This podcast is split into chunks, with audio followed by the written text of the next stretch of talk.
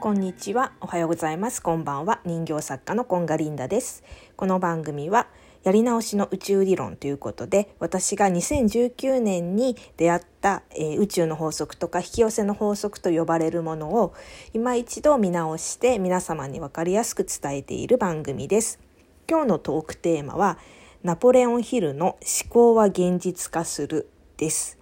皆さんこの本ご存知ですかね？おそらくねもう何十年も前に書かれている本で、えーと、成功哲学の元祖みたいな風に言われてる本なんですけど私つい最近まで知らなくってなんかナポレオンヒルとかっていうのは聞いたことはあったんだけどいまいちこう引っかかってこなくって私に。でも数日前におそらく何かで引っかかったんだと思うんですけどえっ、ー、となんだっけ Kindle Amazon Kindle の本でね Unlimited で読み放題で読めるところに、えーと、漫画で読む、えーと、思考は現実化するみたいなのがあったのでそれをねどうやら私は買ってた買ってたっていうかまあえーと、ダウンロードしてたんですよね。でそれもねすっかり忘れていてでなんか昨日何かちょっと本読みたいなって思った時にあれなんかこれがあるわと思ってで読み始めたの。で、まだちょっと途中なんだけれども、なんかすごいね、刺さって、えっと、漫画なのですごいね、簡潔に分かりやすい、子供でも分かりやすいような感じで、おそらく、すごく省かれて省かれて、あと、新しい、えっと、設定とか、ドラマ仕立てになってるような感じなんだけれども、要はね、6つのことをやりなさいっていう、もう基礎の基礎みたいな感じのことを言ってて、1が明確な目標。2がその代償を支払う。それなんか成功するまでには、えーと、何かしら捨てなくちゃいけないみたいなこと我慢しなくちゃいけないとかそういうことを決める。3最終期限を決める。で4計画を立てる。準備ができてなくても動く。5上記4点を書く。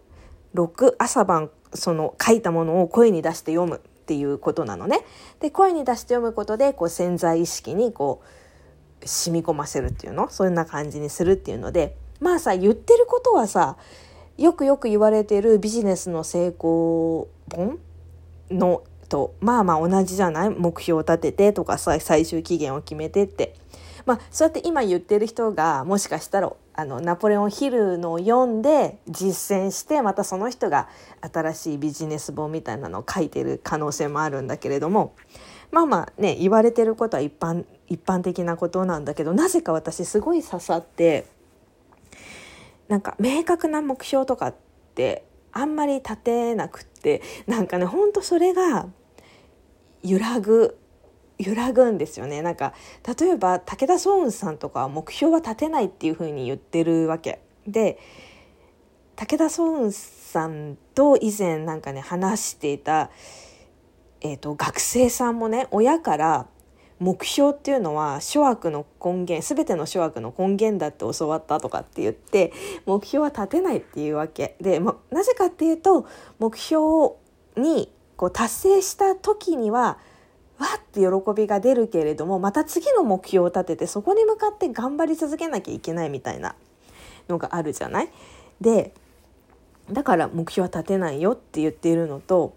あと代償を支払う2番の代償を払うっていうのもさあの昔は数年前まで地の時代って言われてた時は我慢忍耐努力みたいな感じで言われてたじゃない？でももう今はそうじゃないよって言われてきててなんかそうだよなってそっちの方が絶対幸せだよなって思うんだけれどもやっぱりなんかさ昭和の人間だからさ努力しなきゃとかそう簡単に手に入るわけはないみたいなさそんな思いがあってなんか改めてこれのねなんか目標を立てるとか代償支払いとか言われると私やっぱりこっちの方が響くのかもっていうかやりやすいのかもしれないなとかって思い始めちゃって本当に揺れる。で今年の私の目標はさ「己」ってあの書いて元日の日に、えーと、元旦の日にあのソウンさんの書き初めの会っていうのに参加して「己」っていう一文字を書いたわけ。でソウンさんからもじゃあもう人がどうねなろうと言おうともう己を突き通してくださいって言われてるのになんかまたここでさブレてきちゃうんだよねでも本当もうちょっとどうしようっていうか多分私が心地いいっていうかやれそうなのはやっぱりあの昭和のやり方で目標を立ててそれに向かってこの我慢っていうのがねちょっと私は分かんない。できるか分かんないけどどそのそれをまあ自分で考えればいいんだけどどれをやめるとかさ。例えばなんかえっ、ー、といろんなこれからの仕事の話とかお互いに切磋琢磨できてこう上昇し合えるような仲間は作りなさいみたいなことをナポレオンヒルも言ってるのね。だから私はそういうさランチ会とかそういう人々とお話ししたりするのはやめたくないんだけどやっぱそうじゃないママ友とかとのお付き合いはなくてもいいかなっていうふうに少し思ってたりするんだよね。なんか本当にブレてるんですけどちょっと私この1週間ぐらいは思考は現実化するに従って目標を立ててで朝晩ちょっとそれを声に出していってみようかなって思います。ではどうなったかまたご連絡します。今日もありがとうございました。